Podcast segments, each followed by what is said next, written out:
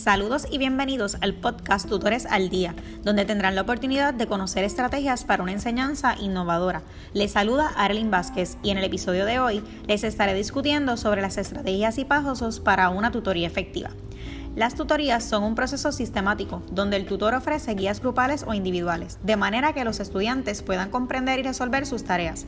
Para lograr ofrecer una tutoría efectiva se deben seguir los siguientes pasos. Saludar y ambientalizar el área. Establecer la relación de confianza y respeto con el estudiante. Identificar la tarea y revisar las anotaciones del estudiante. Dividir la tarea en componentes e identificar los pasos cognitivos. Esto se refiere a identificar el cómo se hace la tarea y qué se requiere para completarla con éxito. Fijar la agenda de la sección. Le permite establecer el plan de acción de la tutoría. Dirigirse a la tarea. Dentro de lo que sea posible, mantenerse dentro de la agenda trazada confirmar que el estudiante haya entendido el material discutido, planificar la siguiente sección y culminar la sección de tutoría.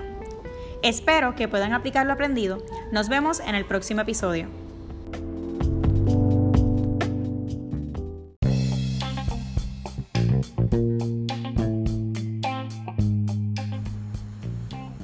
Saludo Gretchen. La felicito por su aportación a la actividad de interacción 3 sobre el cono de aprendizaje. Para reafirmar lo que Dale teorizó de que los alumnos retienen más información por lo que hacen, en lugar de lo que escuchan, observan o leen, se puede destacar, según un estudio realizado por unos investigadores, que luego de dos semanas tendremos a recordar el 10% de lo que leemos, el 20% de lo que escuchamos, el 30% de lo que vemos, el 50% de lo que vemos y escuchamos, el 70% de lo que decimos y escribimos y el 90% de lo que hacemos. Por consiguiente, el aprendizaje activo es más beneficioso en el proceso de enseñanza-aprendizaje. Es importante recalcar que la integración de las tecnologías en el proceso de enseñanza-aprendizaje promueven el aprendizaje activo y facilitan la integración de los diferentes estilos de aprendizaje. Le deseo mucho éxito, compañera.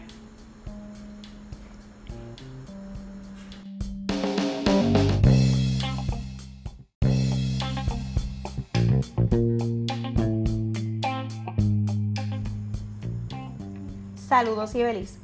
La felicito por su aportación a la actividad de interacción 3 sobre el cono de aprendizaje de Dale, con la intención de añadir un ejemplo a lo expuesto por usted sobre herramientas tecnológicas que promueven y pretenden reforzar los entornos activos del aprendizaje, está en las redes sociales.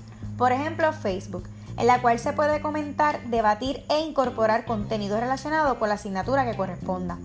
Al crear un grupo en la red social Facebook, el estudiantado pasa de ser espectador a convertirse en una comunidad de aprendizaje, en la cual se fomenta el sentido de pertenencia a un colectivo, facilita el tener relaciones sociales entre alumnos y suscita la retención estudiantil.